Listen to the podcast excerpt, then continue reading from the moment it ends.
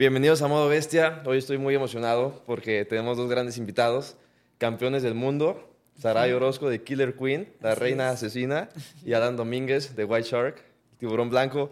Esos apodos, si los tienen, son por algo. Y pues, en verdad, un honor tenerlos aquí, un privilegio y pues bienvenidos, espero se la pasen muy bien. Sí, pues gracias por la invitación, gracias por la invitación a esta, a esta ahora sí que esta plática que vamos a tener. Sí. Y pues a darle, a empezar con Mira, todo. Es, es algo único, campeones mundiales, pareja también. Eh, creo que podemos tocar temas con los dos muy parecidos porque al final es, Sí, sí. eh, pues comparten lo mismo. Me gustaría comenzar directo con el tema de su campeonato. Son campeones del mundo. Eh, primero con Saray, ¿qué, ¿qué se sintió para ti ese momento en el que te convertiste de campeona? ¿Qué, es, qué fue para ti? La verdad fue algo muy emotivo el cómo se dio el, el ser campeona, ¿no? Porque venía de... Empezamos en un, como en un torneo tal cual. Este, en la liga no había ninguna campeona de la categoría y se abrió como un torneo para ver quién era la primer campeona. Llegué a la final y todo y pues no salió a mi favor la pelea. Fue una pelea muy dura, fue una pelea dura en cuanto a, a- en cuanto a la pelea como tal y emocionalmente principalmente, ¿no? Este no se me dio a mí, se llevó mi rival se lleva la victoria, entonces el poder consagrarme ya ahora sí ya después de varias de varias de varios meses porque sí fueron casi el año en que se me dio la oportunidad de, de pelear por el título. Sí. El ya tenerlo en mis manos, el ya convertirme en campeona, la verdad para mí significó muchísimo y ahora sí que pues no sé, no sé ni cómo explicártelo, o sea, sí fue algo algo bien bonito, algo bien chido, algo que, que con tanto esfuerzo se logró y pues ahora sí que a partir de ahí supe que, que nadie me lo iba a quitar Sí. y pues a la fecha así seguimos. Es todo, ¿no? Supongo que es el- la, como la culminación del trabajo de años y, y digo, no, no la culminación, sino también el inicio de una etapa que ya es defender. También Sí. eh, hablaremos de eso. Sí, ya defendiste tu, tu título también. Y Alan, ya, digo, ya eres campeón, no has defendido todavía, pero ¿qué se sintió también para ti ese momento en el que te pusieron el cinturón, que te diste cuenta que es más pesado de lo que creías? Sí. La verdad que como tú dices, sí es como algo impresionante, ¿no? Después de que llevas mucho tiempo como aspirando a llegar a algo.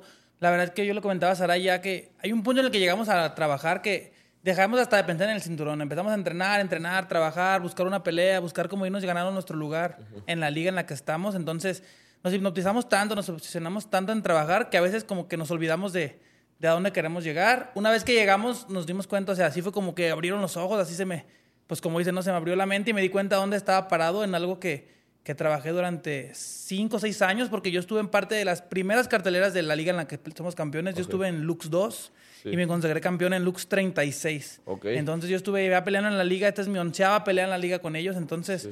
fue para mí como un, un momento, de- un, res- un momento de respiración, de, de una inhalación de que por fin lo logré después de mucho tiempo, Sí. años de sacrificio, entonces se sintió que todo valió la pena, lo disfrutamos muchísimo, disfruté yo creo que igual el que ganó ella que el que gané yo, porque los dos días chillé así de felicidad, entonces la verdad que fue muy bonito, fue muy, muy grato para mí y para mi equipo poder lograr un, un título tan importante.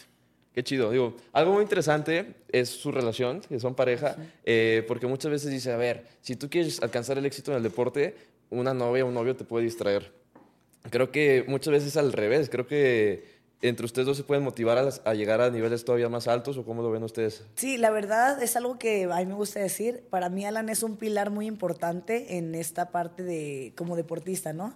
Siento que al los dos ir caminando como hacia un mismo sentido, irnos motivando, porque hay veces que suena la alarma y le digo, no manches, estoy bien cansado, o sea, ¿y si no vamos? y es como, no, no manches, o sea, la neta, yo también estoy bien cansado, pero vamos, entonces como que, ok, y puede ser que otros días al revés, ay, si hacemos esto, o sea, quieras que no, hay momentos en que estamos cansados, es, hay momentos en que no queremos ni entrenar, pero cuando nos, nos acordamos, nos, nos recordamos por qué lo estamos haciendo, pues ahora sí que a pesar de que estemos cansados y todo, vamos. Entonces, Sí. el hecho de que los dos vayamos por ese camino, la neta, se nos hace un poco más sencillo por la cuestión de que nos entendemos, de que está la parte de que, ¿sabes qué? Estamos bien cansados, llega el fin de semana y, ay, hay que salir, hay que... No, hay que descansar, o sea, ¿sabes qué? Una Sí. peli en la casa, comemos algo rico, vemos una peli y a dormir temprano. Sí. Entonces eso es algo que se me hace bien chido, eh, de que nuestra relación la hemos llevado a la par de nuestra carrera deportiva y hemos madurado en, la, en ambas partes, súper chido. Y pues ahora que los dos somos campeones, wow, o sea, es algo, algo bien chido, que, es algo que se siente bien chido porque es algo que buscábamos. Y, es algo único. No sé si puede ser hasta la única pareja que son campeones en, en, pues diferentes marcas o, o, saben de, pues, No, dentro del MMA sí somos la primera pareja. De hecho, cuando lo gané yo, hasta lo me comentaban los comentaristas de allá de, de UFC en español. Entonces, realmente fue como algo único porque ha habido campeones que son pareja, pero uno gana y ya que pierde, el otro gana. O en diferentes líneas del tiempo, ¿no? Sí. Creo que con nosotros también sí fue algo muy raro porque realmente nuestra carrera como deportistas profesionales empezó junta completamente. Entonces empezamos los dos juntos a entrenar mucho antes de ser novios. Éramos compañeros de un proyecto de entrenamiento. Se coincidió que entrenadores buenos, entrenadores que tenían pensado como crecer el proyecto llegaron. Entonces comenzó un proyecto de entrenamiento de alto rendimiento. No había algo así en Jalisco. Comenzamos a entrenar, a entrenar, a buscar oportunidades. Y conforme se dio el tiempo, pues se dio nuestra relación. Entonces nos quedamos ya como dentro de la dinámica de, entrenar, entrenar, entrenar y pues entrenar y vivir del deporte juntos, ¿no? Fuimos parte de este equipo de MMA, luego también fuimos parte de la selección universitaria de lucha los dos. Luego ella se quedó como mi entrenadora y yo seguía compitiendo a la parte de la universidad. Entonces sí fue como todo el tiempo fuimos complementos uno del otro. Ella es licenciada en cultura física y yo en nutrición, entonces parte importante también de, de lo que no hay en el MMA profesional en México lo complementamos nosotros porque todavía no llega como el profesionalismo como hay en el fútbol o como hay en la lucha o en deportes que ya son más famosos que tienes una planificación, un macrociclo, un plan de entrenamiento, un nutriólogo junto a ti. Realmente eso apenas está llegando al 100% a nuestro deporte, las nuevas generaciones apenas lo están viviendo. Entonces nosotros fuimos como pioneros en eso, en meter el alto rendimiento a, este deporte, creo que fue lo que nos hizo pues destacar un poquito pronto y lo que nos ha llevado hasta donde estamos ahorita. Sí. Eh, pero digo, Quería tocar este tema más adelante, pero creo que es buen momento porque tocas el tema de Jalisco. Digo, orgullosamente somos mexicanos los tres. Yo traigo el background de ser futbolista y en el fútbol nos tiran mucho de, no, es que la mentalidad mexicana es mediocre, es que es su mentalidad. Y digo, no podemos decir la mentalidad mexicana porque si nos vamos a artes marciales mixtas somos de los mejores del mundo. Eh, a ustedes, cuando les hablan de la mentalidad del mexicano, ¿qué, ¿qué significa para ustedes? Bueno, a mí lo primero que, me salta es que la neta no nos dejamos perder. O sea, si nos esté llevando la fregada, la verdad yo me considero con las personas que estoy alrededor, pues, con las que me codeo, con las que he estado trabajando en el deporte, es de que no, ni madres, o sea, ¿cómo me van a ganar? O sea, no, ni madres, le meto corazón. Y aunque ya no pueda, aunque ya no tenga aire, a mí me pasaban las peleas, este, ya no tengo aire, estoy bien cansada, pero sale el corazón, ¿no? Y es lo que lo que mencionan varios peleadores, en su caso Alexa Grasso fue lo que, a ver, tú eres mexicana, vas por el título. Pues, mi corazón, o sea, mi corazón, mi cabeza, o sea, siento que nunca vamos a, a, tirar la toalla. O sea, no va a quedar en nosotros, o sea, nos la vamos a rajar hasta el final. Entonces yo siento que, que, eso es lo que pues nos, nos diferencia, ¿no? del resto. Sí. Para, para ti, Alan, ¿qué Sí, yo creo que en el deporte de contacto, en el deporte de combate, los mexicanos sí destacamos muchísimo por eso, ¿no? Creo que a pesar de todo, sí somos un país que, tenemos mucha hambre, ¿no? Queremos crecer, queremos aspirar a mucho más, entonces creo que no somos, dejados y como dice Saray, la verdad creo que eso nos diferencia porque queremos pelear hasta el final por eso. Sin embargo, yo sí creo que hay un estado o un, un lado negativo de la mentalidad mexicana dentro de muchas personas, tanto de atletas como de personas que nos siguen porque siempre hay mucho, mucho tipo de envidias. Creo que dentro del deporte es muy triste que mexicanos, en vez de que les dé gusto que tú crezcas, les dé envidia y quieren frenarte para ellos crecer. Creo que como deportistas mexicanos deberíamos aspirar a, crecer y darnos a conocer a lo más grande del mundo y darme gusto de que un mexicano esté triunfando y si yo puedo hacer algo para que tú crezcas me va a dar mucho gusto. Pero al contrario, si te ven que te dan una oportunidad, tú ya eres el favorito. Si ven que te ganaste el título, te la pusieron fácil. Entonces, creo que hasta gente que ni conoce el deporte ahí está siempre tirando negativo. No, pues es que a él se le acomodaron. No, los referees vendidos. Siempre hay mucha negatividad cuando debería ser un apoyo, ¿no? Se entiende que tengas el favoritismo de tu equipo o a quien le vas, pero cuando es mexicano contra extranjero, no, ya le va a ganar porque va contra el gringo. Entonces, creo que ese lado está muy triste porque deberíamos de fomentar el apoyo al deporte, fomentar que un mexicano crea en otro y, dejarnos de pensar en, chingar para crecer, ¿no? Creo que podemos impulsar y si me ganaste, qué padre, que te vaya chido, sigue creciendo, pero no, no quedarse con las ganas de tú quédate abajo y yo me voy. Sí, totalmente. ¿Y cómo fue sus inicios en la, en la pelea? Digo, eh, una vez vi una entrevista ahí de Dana White que comenta que él está convencido que la, la pelea, la lucha es, pues, es el primer deporte del ser humano, ¿no? Si nos vamos a, a miles de años atrás, pues lo primero que hubo como cuestión de deporte, hasta por cuestión de supervivencia, fue pele- pelear. Y que luego pues fútbol y básquetbol y todo lo demás, pero la pelea probablemente es el deporte más antiguo del mundo. ¿Ustedes cómo, cómo fue sus inicios y eventualmente cómo se dieron cuenta que podía convertirse en su, en su profesión? Fíjate que yo no tuve nada que ver con deportes de combate de chica, ya fue hasta que conocí directo el MMA.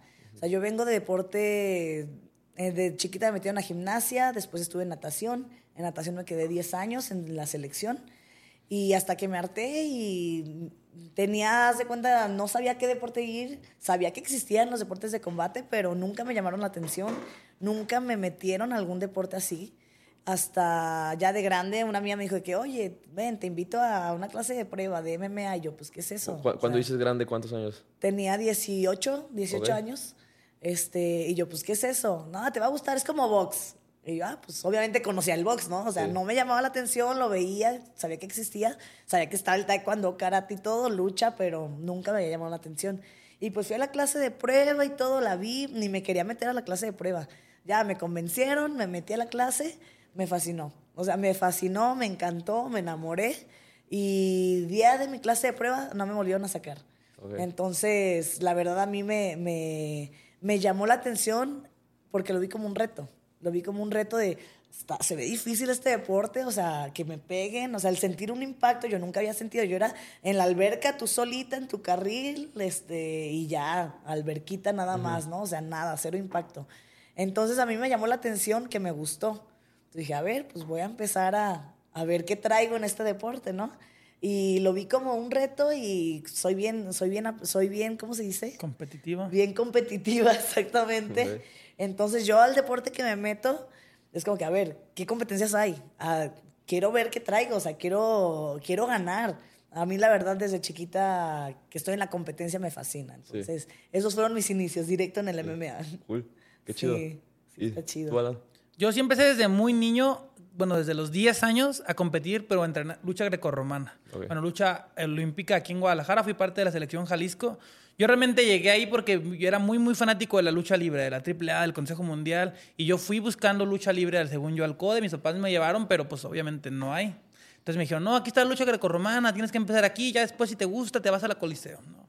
Entonces empecé muy niño, sinceramente a mí no me gustó, se me hizo muy difícil, yo era un niño que no había entrenado nada, entonces se me hizo muy complicado, no me salían las cosas, yo era medio introvertido, me daba miedo. Y, y llegar a de repente a una selección estatal con gente pues de combate que, que ya tiene mucha seguridad, que son muy llevados, que son esto, sí fue un poquito complicado, ¿no? Al inicio.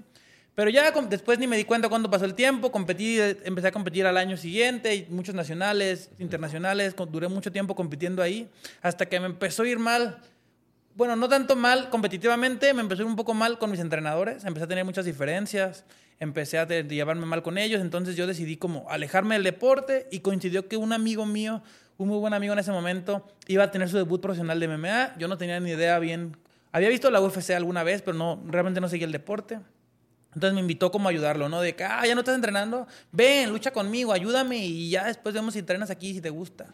Entonces fui a ayudarle a su campamento y cuando menos me di cuenta empecé a entrenar ahí con ellos, me empezó a gustar y me dijeron, ¿qué onda, quieres pelear? Y pues ya no me sacaron del gimnasio hasta este momento. Ok. O sea, Sí, sí, sí. luego, luego sintieron como que había algo ahí de talento, como que sintieron que destacaban más que los demás, o, o fue nomás a base de convicción de, mira, algo me gustó y no voy a parar hasta ser el mejor, o qué fue ahí como... A mí fíjate que, no sé si era para que me quedara, pero sí me decía, no, tienes muy buenas habilidades. O sea, Lo típico que te dice todo entrenador para que Pero es que fí- fíjate que, como te digo que desde niña estoy en el deporte, Sí. o sea, sí se me facilitan algunos deportes, no digo que todos, ¿verdad? Pero sí, yo también sentí que se me facilitó y me gustó y todo. Entonces, pues les hice caso y ahí me quedé. Y pues sí, gracias a eso aquí sigo. Sí. Y tú, Sí, yo la verdad, bueno, yo creo que, sinceramente, yo creo que Saray sí destaca muy pronto por Ok. la atleticidad. Yo Sí. creo que dentro de las mujeres sí tiene mucha preparación física o muchas condiciones mucho más avanzadas que la mayoría de mujeres. Entonces, si llegó a un nuevo deporte, pues la verdad, yo sí creo que haya llamado la atención. Sí. Yo, la verdad, atleticidad no tenía mucha. Sinceramente, lo que tenía era, pues, lucha. Corazón. O sea, pues como sabía luchar, tenía fuerza, y en México el MMA no tenía lucha. Yo era como, ok, sí, yo no sé pegarles como ustedes, pero pues cualquiera puede aventar unos golpes hacia lo loco. Entonces, lo que pasó fue mi primer pelea eso, ¿no? Según yo entrené mucho, pero la verdad que tiré golpes a lo loco, no me salió, me dio miedo, pero lo luché y lo acabé rápido en el piso porque pues no tenía ni idea, ¿no? Entonces, tenía ventaja de que yo dominaba una disciplina ya de 10, 12 años compitiendo mucho más que otras personas en México pues no, no, no lo conocían. Eso es bien interesante. Al final las artes marciales mixtas es pues que gane la mejor disciplina, ¿no? Es como juntamos todas las disciplinas que existen y pues a ver quién es la más chingona. Eh, ¿Ustedes cuál creen que pueda ser como un, la mejor disciplina para tener como esas bases sólidas para ir de cara a, cualquier disciplina o a las artes marciales mixtas? Pues ahorita lo que importa más, por así decirlo, lo que siento que está eh, llevando más a cabo peleas es lo que es cuerpo a cuerpo. Lucha, lo que vendría siendo lucha y en el piso jiu-jitsu. Porque como se dice, o sea, el que tú sepas, es más fácil, entre comillas, es más sencillo que tu cuerpo, no digo que por el deporte, sino que tu cuerpo se adapte a poder boxear o patear, a que tu cuerpo entienda el cómo luchar cuerpo a cuerpo. Siento que es más complejo, bueno, es más complejo la lucha cuerpo a cuerpo que la lucha estando de pie. Entonces, ahorita los rusos, por ejemplo, que son los que traen la lucha más avanzada, porque es ahora sí que desde que nacen los, están ahí luchando. Ahí hay videos de peleando con osos. Exactamente. Entonces es como lo que ahorita está predominando más. Porque en su momento ahorita que dices, no, a ver qué deporte gana. Antes era, si era así. O sea, tú sabías que, ah, él es boxeador, él es luchador, él es jiu-jitsero y hacía nada más su arte marcial. Ahorita ya evolucionó tanto el deporte y ya hay tantas competencias y gente que desde los cuatro años ya está entrenando que ya no puedes decir, ah, su fuerte es la lucha, no, ya haces MMA. O sea, ya no te puedes confiar de que, ay, yo soy una chingonería en box. No importa, o sea, lo voy a noquear. O sea, ya no te puedes confiar de eso. Ya está muy avanzado todo, entonces ya se vuelve más atractivo porque ya tienes muchísima más competencia y es más difícil, eso sí. Pero, pero siempre sí hay algo que domina. sí, claro. Yo tengo bien presente una pelea de este Max Holloway que empieza a gritar, I'm the, I'm the best boxer in the UFC. Y, así, en medio de la pelea, Ponle McGregor, pues obviamente es alguien que está más de pie. Khabib dice, es que, lo dice Khabib, o sea, mis, rivales saben perfectamente que lo voy a intentar tirar 100 veces y si no lo logro, 101 veces. Sí, eh, exactamente. ¿Ustedes cómo se sienten cómodos o hacia dónde llevan sus peleas? Yo sí soy, bueno, Creo que mi fortaleza sí es la lucha porque es lo que practiqué mucho más años, pero sinceramente yo en este momento de mi carrera sí me considero un peleador más efectivo en la parte de pie. O sea, he entrenado creo que tanto mi striking ahí con Coach Will que creo que es la parte en la que soy más peligroso. Creo que la lucha es como mi plus porque en México no hay, pero creo que ya llegando al nivel internacional creo que destacaría más mi parte de parados. Creo que la lucha sin, sin duda es un momento en el que si yo volviera a empezar volvería a empezar por la lucha porque creo que sí es lo más complicado y lo que te hace un poco más fuerte porque como digo, el sistema de entrenamiento en la lucha ya existe desde hace muchos años. Y aquí en México a lo mejor estamos un poco atrasados, pero aún así lleva 100 años el deporte, no como el MMA. Entonces en el MMA, mucho MMA empezó aquí en Jalisco o en México como clases. Como yo voy y tomo la clase y una combinación hoy, un manopleo y luego, pues bueno, ya, ya llevo un año haciendo esto, ya puedo pelear, ¿no? no, no llevas como un sistema de entrenamiento o un sistema de fortalecer tu cuerpo para eso. Y los luchadores desde niños se preparan para, para la guerra. Un amigo dice, los luchadores son superhéroes porque son rápidos, son fuertes, son elásticos, son ágiles. Realmente yo creo que es el deporte de combate más complicado. Sí. Entonces creo que sí es bien importante estar completo. Últimamente el MMA ya evolucionó y los niños ya están aprendiendo MMA completo que sin embargo yo creo que ahí se queja un hueco. Yo creo que no tienes una base sólida y están aprendiendo, sí, cosas efectivas de pie, cosas efectivas de lucha, cosas efectivas en el jiu-jitsu, pero no están haciendo como una base tan sólida como los deportistas que somos todavía nuestra generación. Sí, sí eso, es, eso es bien interesante. Eh, me gustaría tocar el tema de su, de su, de su debut como profesional. Me imagino que es algo que tienen bien presente. Bueno, sí. ¿cómo, ¿cómo, fue tu primer pelea? Pues fue nuestro debut juntos. Los dos debutamos en el, el, mismo día, en el mismo evento. Fue en el 2015. Fue en el 2015, aquí en Guadalajara. Este, estuvo bien chistoso, los dos me acuerdo. Los dos vemos fotos desde que nos salen recuerdos. No manches, ¿te acuerdas que nos creíamos que estamos bien mamados? De que nos creíamos acá, no, sí somos los mejores, estamos bien fuertes y todo, ¿no? Y yo me acuerdo claramente, yo estaba bien contenta, bien emocionada por la pelea, pero justo cuando vas caminando, yo te lo juro que mi mente era, ¿qué chingados estoy haciendo aquí? ¿Para qué, qué, qué voy a hacer? ¿Cómo me va a agarrar a golpes? ¿Quién me manda a estar aquí adentro? Le hubiera hecho caso a mi papá de que no me hubiera metido aquí. O sea, te lo juro que todos esos pensamientos estaban por mi cabeza, porque pues si, si lo ves por fuera, pues te están encerrando en una jaula que te pegues un tiro con alguien más. O sea, entonces quieras que no, si lo ves crudo, pues está medio cañón, ¿no? Entonces yo recuerdo que en, que en ese debut sí, estaba muy emocionada, estaba lista, estaba contenta, ya quería salir, pero en mi camino a la jaula estaba pensando en eso. Y este, ya me pusieron vaselina, me despedí, pero mi cabeza estaba divagando, ¿no? Y ya era de que llegamos, cerraron la jaula, nos hablan a las dos, llegamos. Yo seguía pensando así, pero ya chocamos guantes y fue como que ya, pues concentra, ya estás aquí. Me acuerdo que nos dimos el primer golpe y ya, ¡fum! Otra vez mi cabeza ya llegó a donde estaba. Y ya me enfoqué, todo estuvo súper padre, me gustó mucho la pelea, nos fuimos a decisión, no me la llevé yo, no pasó nada. Este, pero ahí en ese momento dije, sí, sí lo quiero seguir haciendo. O sea, no fue para decir de que no, ¿qué hago aquí? No, o sea, la verdad me gustó mucho la experiencia y a pesar de que tuve todas esa, esa, esas ideas o esas, esos pensamientos al momento de, de ir caminando a la jaula, el hecho de salir y que aunque perdí, pero que me gustó y todo, dije, no, o sea, sí, sí me voy a dedicar a esto. Qué chido. Entonces estuvo padre. Sí. Pues la mía fue, pues como te dijo ya, fue el mismo día, yo peleé un poquito antes que ella. Yo la verdad no lo tengo tan presente. A mí fue raro. Yo, yo estaba, yo me acuerdo así, mi memoria 100% de yo estoy calentando y luego ya te toca. No me acuerdo de nada. Me acuerdo que subí a la jaula, no me acuerdo ni cuando me pusieron vaselina. y que dije, ¿qué hago aquí? Asustado y me gritaron, peleador listo y pues, Pues sí, ya pues ya estaba dentro. Entonces, sí, me puse en guardia y salí a pelear modo automático. Así según yo peleé, tiré unos voladotes así cholos. Y como te digo, cuando me, ya en un momento me asusté, tiré un derribe. Vi que lo pude hacer muy fácil porque pues no sabían defender muy bien la lucha. Y el automático cayó al piso y le empecé a pegar como... Dios Pues, mío. ahora sí como modo... Yo me puse modo bestia automático, pero yo no estaba ni pensando. Yo quería que ya se acabara. Y me pararon la pelea. O sea, gané por nocaut técnico. Sí me fue muy bien. Pero sinceramente yo peleé como... Pues yo creo que como hubiera sido en la calle, ¿no? Un- en modo automático, tengo que sobrevivir. Gané y ya después que gané, ya me acuerdo que me levanté así súper emocionado y toda la gente de mi familia ahí gritando, llorando y así mi mamá. Y desde ahí en adelante ya me acuerdo.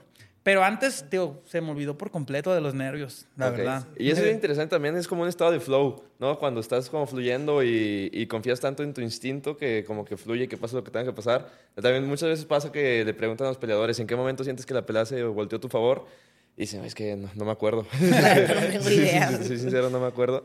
Y eso pasa en todos los deportes. Muchas veces cuando alcanzas, digo, no sé si a veces un rendimiento alto, a veces no tan alto, pero cuando estás tan enfocado como que ni sabes cómo, cómo le Sí, hiciste. no sabes, tienes que ver el video. Ah, mira, hice esto. Ah, no, no te acuerdas de varias cosas, pero bueno, yo en esta ocasión sí me acordé de todo, de todo lo que pensaba, decía, sáquenme de aquí. No, no, sí, sí me gustó. Yo, yo más bien después. creo que al revés. Bueno, yo he tratado de que sea al revés. Por ejemplo, yo, yo, yo entraba como en Estar modo cuando tenía mucho estrés, cuando tenía mucho miedo. Sí entraba como modo instinto, automático. Y me llegaban a salir cosas bien y me llegaban a salir cosas mal. Llegué a pelear cosas, peleas importantes, las llegué a perder por lo mismo, por estar como en modo automático, ¿no? Yo al contrario, después yo empecé a pensar que tenía que estar consciente de estar pues todo el tiempo pensando en lo que está pasando. Yo, yo estuve trabajando en cómo hacer respiraciones, cómo enfocarme y yo trato de pelear 100% observando lo que está pasando. Yo soy un peleador que estoy táctico, observo lo que está haciendo, camino hacia el otro lado, veo cómo reacciona, pienso, voy a pegar la mano, ya movió esta pierna. Entonces, en este punto de mi carrera, después de 15 peleas, apenas logré como pelear 100% consciente. Y hay momentos en los que, claro, ¿no? la adrenalina te gana, te lleva y hay cosas o respuestas que son automáticas, pero yo trato de estar todo el tiempo consciente en como en la táctica o en el plan que tienes de la pelea. Porque a mí en lo personal no me han salido muy bien las cosas cuando salgo como en modo loco. Sí, la verdad. Eso es bien interesante. Muchos atletas atribuyen su éxito a la preparación mental. Dicen, o sea, yo siempre estuve bien en mi deporte, pero no fue hasta que me preparé mentalmente cuando, cuando alcancé mi máximo nivel. ¿Ustedes qué importancia le atribuyen a la preparación mental? Es base, la verdad es muy importante porque como dice Alan, tienes que conocerte cómo tú funcionas mejor, porque muchos en este deporte todos dirían, ah, sí, hazlo enojar y que salga enojado, o sea, no, si salgo enojado, no manches, voy a lo tonto y no hago nada de lo que, de lo que planeé. Fíjate que conmigo yo era muy... Ahorita he estado cambiando en mis últimas peleas porque obviamente por la estrategia tengo que estar haciendo adecuaciones, ¿no? Pero, por ejemplo, yo era la típica de que sí salía y que pase lo que tenga que pasar. Y no era consciente en el sentido de que, como dice Alan, ah, mira, se movió para acá. O sea, no. Yo simplemente veía la cara y de aquí soy. Veía que me tiraron un golpe y lo esquivaba. ¿Cómo? No sé. Pero veo videos y hasta me dice, se vio bien, se vio bien bonito ese movimiento. Y yo, ¿cuál? O sea, de que la verdad lo hacía inconsciente. Pero como me predominaba que yo era así, ya decía, no, mi próxima rival me va a provocar que yo haga eso para ahí cacharme. Entonces las cambiaba, me costó muchísimo, a mí al revés, tranquila, relájate, ok, muy tranquila, ahora sí déjate ir, no, pues ya no puedo. O sea, entonces estamos en esa etapa en la, de, en la que estamos tratando de conocernos cómo reaccionamos y el cómo entrenamos, porque a fin de cuentas estoy conociéndome cómo trabajo con táctica y cómo trabajo cuando me dejo ir. Pero es como, ahorita, ok, conéctalo. Entonces, sí es como algo súper importante el conocerte tú, cómo te trata tu mente. Ya ahorita, la verdad, yo sí siento que he madurado muchísimo porque ya escucho muchísimo más a mi esquina. Antes sí la escuchaba, pero era como que, ay, ¿será que hago lo que me están diciendo? Sí. Que porque a veces dices, no, no creo. Por algo es tu esquina, están viendo cosas que tú no. Entonces ahorita es como que, ah, me están diciendo esto, lo hago. Y sí, es como que, ah, no manches, o sea, es como que esa parte, y no es como porque no confías en tu esquina, no, pero simplemente es como que, sí será, o sea, te da como el miedito, el miedito de, hacerlo. E, ¿Escuchar a tu esquina en una pelea puede cambiar la, pelea? Totalmente, sí. Sí. sí. de hecho va cambiando durante todo el tiempo que está la pelea. Y de hecho, pues hoy en este punto ya escuchamos nuestra esquina y, escuchamos la del otro. Nos pasa porque a mí me ha pasado ya veces que le dicen, ya ves, ya cambió la pierna y pues la, la, quito, ¿no? Porque alcanzas a escuchar a los dos lados. Pero a veces no tanto lo que te gritan dentro de la pelea, más bien lo que pasa en las esquinas. Porque yo si llego, yo sí interactúo con mi esquina, platico cómo va, cómo va, cómo te sientes. Y yo siempre me dicen, ok, ahora tienes que ser más agresivo porque la verdad este round no pudiste. O, ¿sabes qué? Se está funcionando. Sigue con lo mismo, nada más súbeme la mano izquierda. O, ah, está funcionando todo muy bien, pero puedes patear, anímate. Entonces sí cambia a veces mucho el sentido. De hecho, ha habido en peleas, por ejemplo, a Sarai, en algunas peleas le hemos mandado a frenarse de que ya ganaste dos rounds, ya te vas a alargar. Round tres, cálmate. Cálmate, haz, que la pelea se acabe, ya no intercambias, no te arriesgues de más. Y nos ha salido con las cosas bien, nos han salido las cosas mal, ¿no? Porque pues también es, un deporte de contacto a fin de cuentas, pero es muy importante cómo te guían, cómo guías en la esquina, porque nos toca hacer también esquina yo de ella y ella mía. Porque, y también en la parte mental, porque por ejemplo, ella a veces es un poquito más buena cuando está más enojada, cuando está con adrenalina. Yo trato de no, entonces cuando yo estoy muy arrancado, Saray está ahí, me conoce y Alan, cálmate, respira y ya escucho y digo, ok, sí, ya estoy automático, me voy, me calmo. O ya tratamos de encenderla. Entonces la parte emocional dentro de la pelea también cambia mucho porque es difícil mantenerte en un hype cuando de repente van saliendo mal las cosas. Entonces es lo que trabajamos pues todo el tiempo, poco a poco. Qué chido. Esas, esas respiraciones, hay una respiración que se usa con atletas que es 1-4-2, es un segundo de inhalación, cuatro segundos mantienes y dos segundos de exhalación. Digo, no, no es en la pelea, es como previo a la pelea, como para, como para manejar nervios y todo eso. Eh, tú tocaste el tema de las respiraciones, se me hace interesante, como, ¿tienes algún, alguna técnica de respirar o cuál es? No, la verdad, no, en algún momento sí me acerqué a una psicóloga y sí me dio algunas técnicas de respiración. Sí las llegué a hacer, pero sinceramente yo lo hago ahorita como a mi manera, ¿no? Yo lo que trato más bien es como de poner la mente en blanco, me aíslo, me escondo antes, bueno, no me escondo, me aíslo, me voy a un lugar, me mantengo tranquilo, hago alguna oración, pienso y trato como de enfocarme y luego ya me levanto, hago mi calentamiento y todo y cuando ya voy a salir a pelear, siempre cuando hay mucho público te llega mucho la emoción, entonces yo soy desde que cierro los ojos, no veo tanto público, respiro y trato más bien como de como si estuviera cansado en un round, ¿no? Trato de bajar mi pulsación, de estar tranquilo, de no pensar de más, de estar sereno y ya, o sea, realmente no he practicado una, una respiración, una meditación de una manera tan profesional, pero sí le he comentado a Saray que sí he estado como buscando alguna opción porque yo siento que cambio drásticamente cuando me concentro y cuando no. Ok, interesante eso. Y yo, yo siempre hago la analogía que ustedes son como los gladiadores modernos. Es, se me, se figura, están eh, encerrados como si estuvieran en un coliseo eh, miles de personas viéndolos. Eh, a mí me da la sensación de que muchas veces ahí adentro pareciera que es habido muerto, o sea, que es habido muerto hasta que el referee nos, nos separe. Eh, hay un clip también famoso de Adesanya que, que, que voltea a ver a su rival y dice, no me vas a ganar porque estoy listo para morir. ¿Ustedes han tenido esa sensación dentro de la jaula de que si tengo que morir, que se dé y estoy aquí y doy todo o, o no tan así? Fíjate que yo en lo personal a tal grado de decir morir, la, hablar la muerte real como tal. no tanto, pero, pero yo siento que en su momento, sí es como que lo, lo que te mencionaba en un inicio, o sea, no me voy a dejar, no voy, no voy a perder, o sea, si, si no se me da la pelea es porque me ganaste realmente, no porque yo perdí. O sea, en ningún momento van a, van a ver que yo voy a, ya, hasta aquí, jamás. O sea, hubo una pelea súper sangrienta que acabé súper mal. Este, y yo me sentía, yo, yo llegaba a la esquina y puedo otro, o sea, me siento al 100, puedo otro. Ya cuando me vi, yo, ay, hijo, pues sí acabé, o sea, ¿sabes? O sea, pero en mi cabeza, yo recuerdo lo que pensaba en ese momento y yo decía, estoy lista, o sea, estoy entera, voy por otro y voy ganando, le voy a ganar, o sea, hasta aquí, una, solo una va a salir, o sea, en ese sentido, y la verdad yo siento que, que no, nunca he tenido la sensación de, ya, bye. No. Pero si al pensar literalmente en me voy a morir aquí, no me ha pasado, no me ha tocado. No, yo creo que no es. Realmente no podemos o no debemos pensar en la muerte. Yo creo que no es tangible para nosotros. Sinceramente, no vemos ni la posibilidad. Yo sé que sí está muy cerca y analizando las cosas fríamente, en algún momento sí lo he pensado. Estamos expuestos al 100% a la muerte. Cualquier movimiento podría llevarnos pues a cualquier cosa, ¿no? Pero sinceramente estando ahí, uno no piensa en eso. Yo, yo pienso en mi mente 100% es voy a ganar. Voy a ganar, voy a ganar, no puedo perder, no piensas en no me van a lastimar. Sinceramente, yo sí he terminado lastimado, he salido herido, manos así, no te puedo pegar ya con esta mano, pero no me voy a perder, ¿no? Realmente uno no piensa en que voy a morir. Creo que sí pasan cosas muy raras en la mente ahorita que tocó ahí su pelea.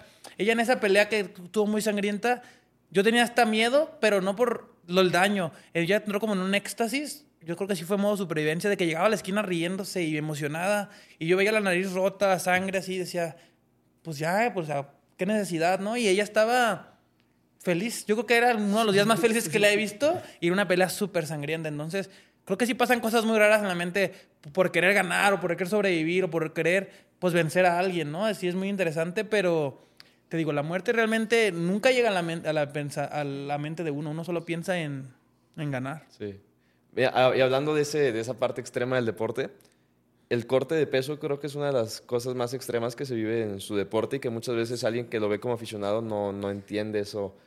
¿Nos pueden como platicar un poco del corte de peso? Hay, hay una frase que dicen, o sea, muchos peleadores o los que son peleadores me van a poder entender, que es como la parte difícil es el corte, la pelea es la parte divertida. Y tú diciendo, o sea, ¿cómo? Sí, o sea, es lo que haces, es lo que entrenas, es para lo que te preparaste, es lo que haces todos los días. La pelea es la parte chida, es la parte divertida. Y todos creen que es la parte difícil. O sea, en sí lo difícil es el pre. El corte, la verdad, sí es algo, pues bien gacho, para serte sincero, pero es parte del proceso. Entonces, como nos gusta verlo, bueno, este, hemos, Alan ha compartido como su filosofía, él cómo lo, lo ve y ya la he adquirido. Eh, es, este, es como un una lista que tenemos que ir tachando y obvio, el corte de peso tiene que pasar por ahí. Y nosotros decidimos hacerlo. O sea, ¿cómo es ahí? No hay manera, no hay manera en que no des el peso. Entonces, lo tienes que dar sí o sí. Tú sabrás cómo pasas ese corte de peso. Entonces, sí es un, algo mental, muy, muy mental, porque la mente en esos momentos te juega en contra, ya sin comida, ya sin agua, o sea, la verdad sí se, te sientes mal y todo, pero mientras estés enfocado, a mí me ha ayudado mucho eso, el estar enfocada y, y, el no tienes de otra. O sea, no hay un no lo voy a dar, no tienes de otra. Entonces, pues difícil, pero se logra. Sí, sí sin, sin, duda alguna, yo creo que el corte de pesos es la parte más gacha de este deporte. Y tristemente no se puede evitar, ¿no? Por cómo se da el reglamento. Sin embargo, de hecho, con lo que comentaste ahorita me puse a pensar y creo que en el momento que yo más cerca he pensado en la muerte o he pensado en rendirme es en el corte de peso y peleando nunca. Realmente cortar de peso sí te lleva a un límite mucho más arriba que pelear. Creo que, tristemente, no, no muchos peleadores lo hacen como de la manera correcta. Nosotros buscamos. Yo soy nutriólogo y trato de hacerlo como de una manera. Me he estado preparando como para hacerme especialista en cortes de peso y nos han salido bien las cosas porque, pues, tenemos que perder muchísimo porcentaje de nuestro cuerpo. Yo bajo, así hablando de números, yo en esta categoría que es. Bueno, me acabo de cambiar de categoría y aún así en esta categoría bajo 13 kilos. En la categoría anterior bajaba 16 y 17 kilos. Entonces, mucho porcentaje tiene que ser de grasa y eso es lo que se va fácil. La parte dura es la parte en la que perdemos líquido y porque también tenemos que perderlo en corto tiempo porque si no, pues es insano. Entonces tiene que ser en corto tiempo y cuidar el rebote y hay un chorro de ciencia que está detrás de todo eso. Y creo que es una parte crítica. Creo que un mal corte de peso te va a llevar a una mala pelea. Entonces creo que es bien importante tener a las personas correctas, hacerlo de la manera correcta, confiar en tu nutriólogo, confiar en el entrenador que espero que esté bien preparado y, y hacerlo de la manera más cuidada para tu cuerpo porque de eso depende 100% tu rendimiento y, y, del rendimiento va a depender tu carrera. Entonces es muy importante. ¿Y, ¿Y, el corte de peso cómo lo hacen? O sea, yo he visto por fuera que muchas veces, digo, sauna, o no sé, se meten hasta bolsas a veces, o, o, cómo es un corte de peso. O sea, ya, digo, ya, ya sabemos lo que involucra, pero ya realmente, ¿qué hacen ahí? Ya el mero día, hay varias maneras de hacer el corte. El, como nosotros lo hemos hecho, principalmente es una activación pequeña para entrar en calor con traje sauna, una activación unos 20 minutitos. Ya después de ahí nos pasamos a lo que es el, el, vapor. Ahorita lo estamos haciendo en vapor portátiles porque pues hay veces que no estamos en, la, en, nuestra ciudad o en la ciudad no hay algún vapor como tal o sauna porque es más cómodo en sauna, en seco, la verdad. Pero en muchos lugares pues no los tenemos, entonces tenemos que adaptarnos a lo que nosotros podemos llevar. Entonces ya lo que hacemos es nos metemos al, al vapor portátil, ya depende los kilos que tengas que bajar, es el tiempo que nos quedamos. De ahí nos pasamos, lo llamamos a lo que es el hornito, que vendría siendo, nos envolvemos en sábanas térmicas, este, en sábanas térmicas y pues cobijas, ahora sí que para que el calor se mantenga y tal cual, quedarte así inmóvil por también otro tiempo hasta que dejes de sudar. Y eso sería como una vuelta. Ahí depende cuánto sueltes en esa vuelta, tienes que hacer, pues ahora sí son cálculos, ok, ¿con cuánto llegaste? ¿Cuánto soltaste? ¿En cuánto tiempo? Ok, nos quedan tantas. Entonces descansas poquito porque hay veces de que sí llegas de que te, te, puedes marear o este tipo de detallitos y es otra vez otra vuelta, igual te metes al, al, al vapor, sí. este, sales, hornito y así es como nosotros lo hacemos. Sí. sí, hay varias... Esa es la técnica que nosotros hacemos que es sauna, entrenamiento y pues el chiste es sudar, ¿no? También uh -huh. hay personas que hacen sal, aguas con sales. Uh -huh. Y otras personas que hay, ya hay unos nuevos inventos que son como unos sleepings eléctricos que te llevan una temperatura en México nadie tenemos. Todavía yo no he visto a nadie que lo use más que en Estados Unidos. Pero esa parte es la parte de pérdida de líquido, que es el corte de peso, que es la última etapa del corte. Muchos peleadores solo ven esa parte y sin, en, ellos se enfocan en eso y lo hacen mal porque al final tienen que terminar cortando 7 kilos en un último día después de un campamento que les valió su dieta, entonces les va muy mal en el corte, se sienten muy mal y llegan muy mal a la pelea. Uh -huh. El corte de peso realmente inicia desde que inicia tu campamento, hay uh -huh. una dieta especializada, nosotros si llegamos hasta el mínimo porcentaje de grasa. Yo sí soy creyente de que si llegas a una pelea arriba del 10% de tu de grasa, lo hiciste, lo hiciste mal la dieta. Nosotros llegamos al, yo al 3% de grasa y a la traemos en el 8% de grasa porque lo más magro que llegues, tu cuerpo va a tirar mucho más fácil el agua. Entonces nosotros llegamos muy, muy magros, bajamos todo lo que se pueda de grasa con tiempo, nos preparamos siempre para eso y al final se adapta la dieta para que tires el líquido. Elimina los carbohidratos, sube las grasas, haces muchos ajustes en los minerales para que tu cuerpo se prepare para sudar más. Pero así es como lo hacemos ahorita actualmente, después sí. de mucho tiempo que aprendimos, porque las primeras veces nomás era, pues come poquito, come atún okay. con lechuga y vete a correr con traje sauna y ya bajé. Y hasta que poco a poco, pues, estudiamos y fuimos aprendiendo, ya llegamos, ¿no? Pero todavía hay muchas personas, sobre todo en México, y lo triste es que personas en muy alto nivel competitivo, campeones de ligas muy importantes, que bajan en un modo pues muy inconsciente, muy tonto, que solamente se enfocan en perder líquido sí. sin cuidar la alimentación y todo lo que viene aparte. Sí, y como, como dijo Alan anteriormente, eso va a mermar muchísimo en tu rendimiento al momento de la pelea. Porque obviamente te vas a sentir cansado, fatigado, o sea, la verdad no vas a rendir y todo lo que hiciste en el campamento, pues no, no va a tener, no, no vas a poder hacer no. nada porque te vas a sentir muy mal. Sí. Entonces, esta es una parte principal al momento de una pelea, si no es que la, la más importante, la verdad. ¿Cu ¿Cuánto puede rebotar? O sea, un día o sea, haces el corte de peso un día antes. Es, es un día antes, ¿no? ¿24 horas? El o? corte de peso es. Nos pesan 24 horas antes de pelear, pero el corte de peso es una noche antes. Ah, ok. ¿Y, ¿Y, cuánto rebotas el día de la pelea? Yo normalmente, dos, cuatro o cinco kilos okay. he rebotado la última. La última pelea fueron como 4 o 5 kilos. Sí. Tampoco es tantísimo. Uno rebota como el 10% más o menos de su peso. Yo okay. reboto como 7, 8 kilos. Ella rebota como 5. Pero sí tratamos de no rebotar no de más. Tanto, Realmente sí. se puede rebotar más. Hay gente que usa intravenosa, aunque sea ilegal. Hay gente que toma muchísimo suero, sigue comiendo y lo ves en la noche y llenándose. Todavía, pues ignorancia. Nosotros nos enfocamos en la recuperación de electrolitos, recuperación de glucosa y tratamos de no llegar a un peso tanto de más Porque aunque muchos creen que es mejor llegar mucho más pesado, pues realmente lo importante es llegar en el mejor estado físico. Entonces, ya una vez que recuperas, mine- recuperas minerales y glucosa, tu estado está listo para pelear. Solamente es estar sano y no lleno, porque hasta la verdad te sientes todo malo cuando ya peleas Sí. bien Sí. comido. Y cuando tienes una pelea, el campamento ideal, ¿cuánto tiempo debe de durar? Pues normalmente con ocho semanas es lo que el estándar en lo que se hace, se puede hacer aceptar una pelea bien. Hay veces de que por la liga ahorita que somos campeones o ese tipo de cosas que ya con tiempo nos avisan, nos avisan unos 12 semanas antes. Este, entonces desde ese momento pues tú ya sabes, pero no es de que lo empiezas ya, ¿no?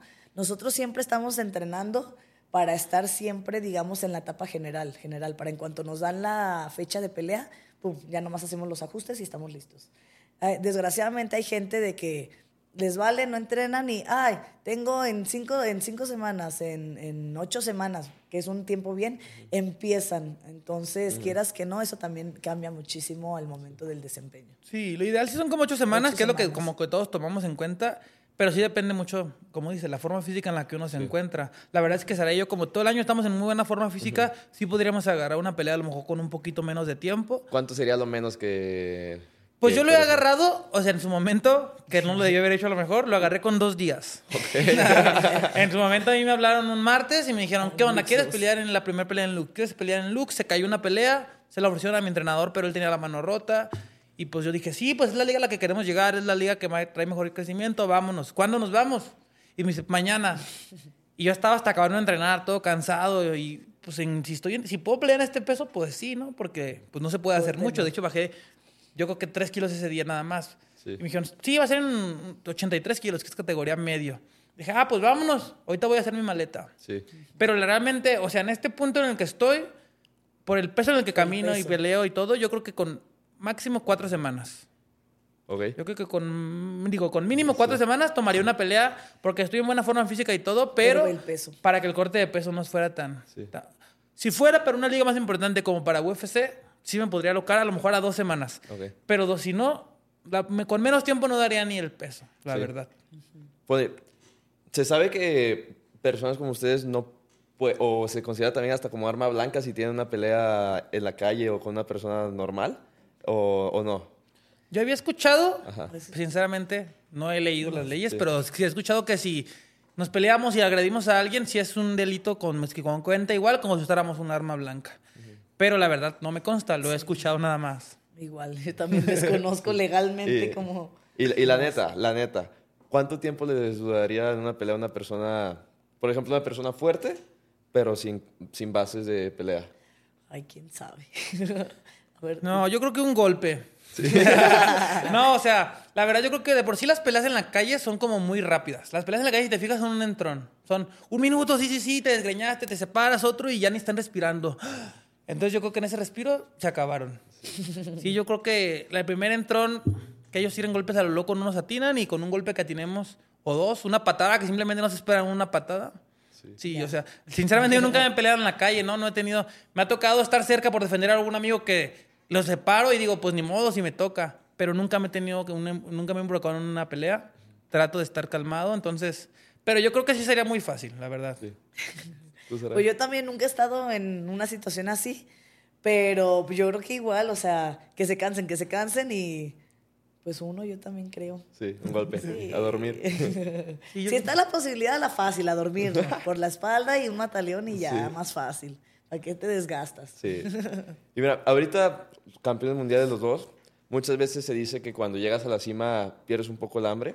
Y me gustaría preguntarles como cuáles son sus ambiciones, un sueño que tengan. Igual empezamos contigo.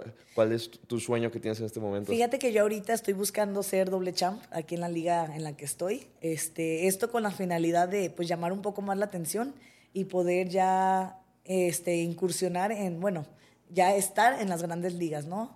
Eh, no le quiero poner un nombre porque hay varias que están ahora sí que en, en grande, UFC, Bellator, One, este, PFL, o sea, hay muchas ligas allá arriba, pues, en las cuales me gustaría llegar. Entonces yo estoy aspirando a eso.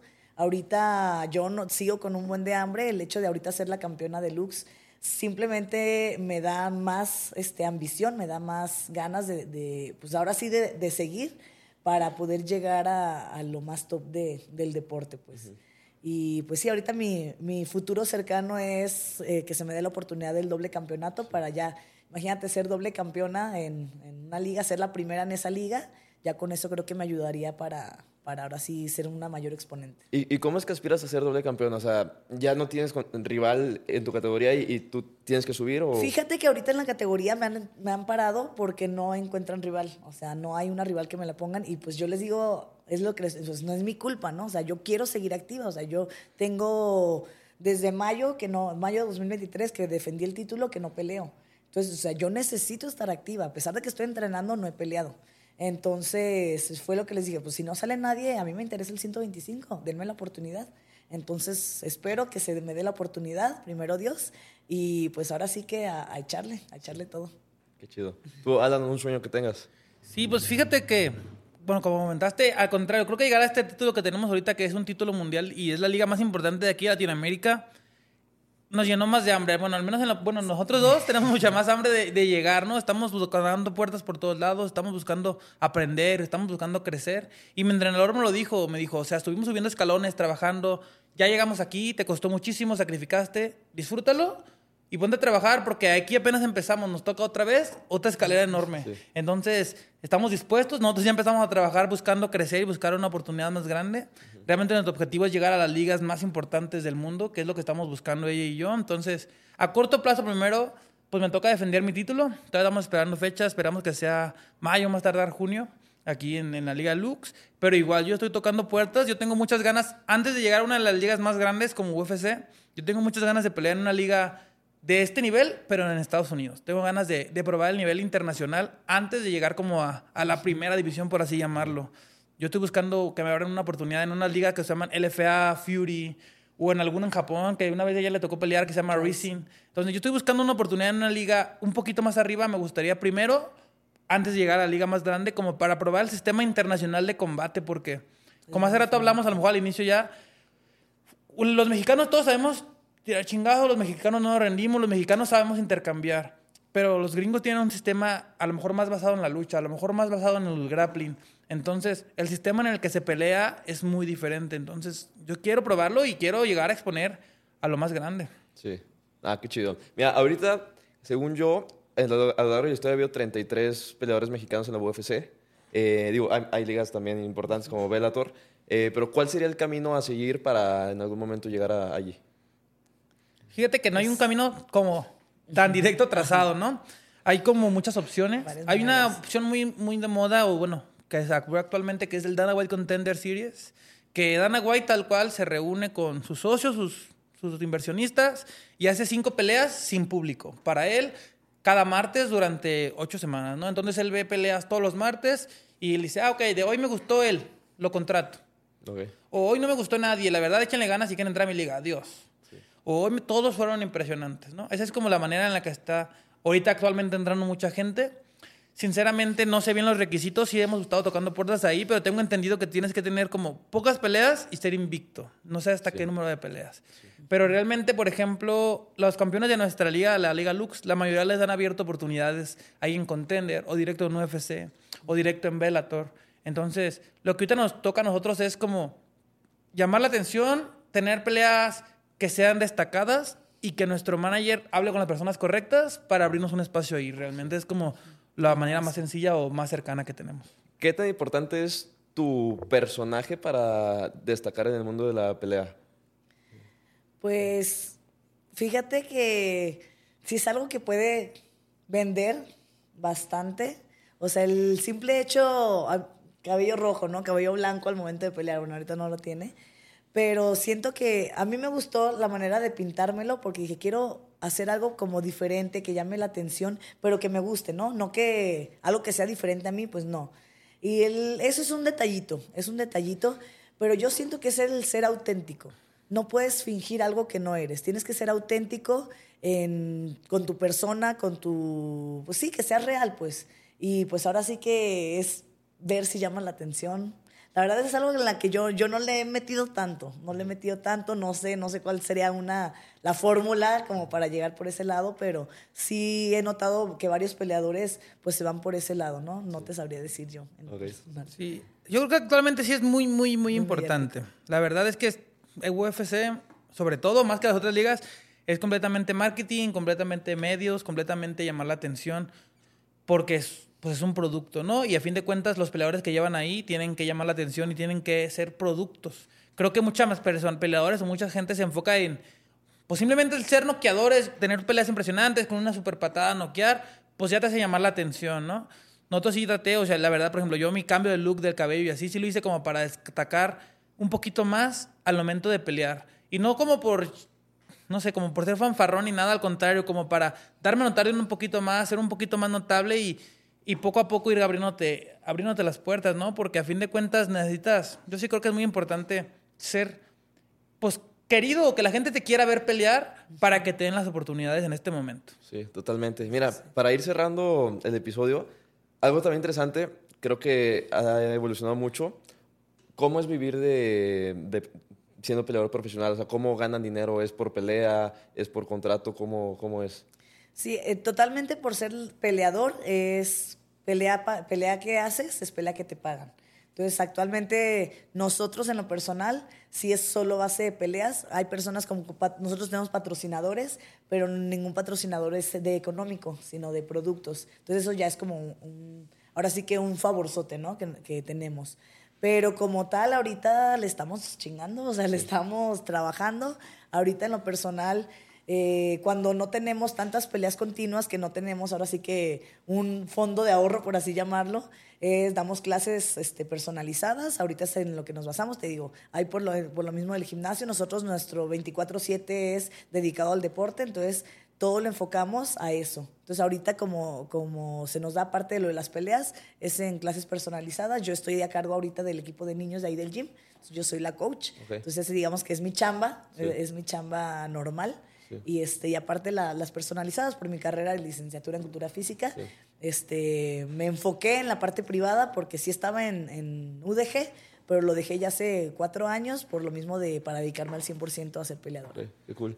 Y ya, ya, cuando firmas con, una, por ejemplo, con la UFC, ¿tienes tu contrato aparte de lo que ganas en las peleas? O, no, yo tengo entendido que en todas las ligas te pagan nos dan un dinero por pelear y te dan un dinero por ganar. En algunas ligas hay como bonos por los knockouts o por la pelea de la noche, pero solamente te pagan así y por los patrocinadores. Okay. La verdad es que tristemente en México todavía no hay como tanto impulso, entonces no hay muchísimo apoyo.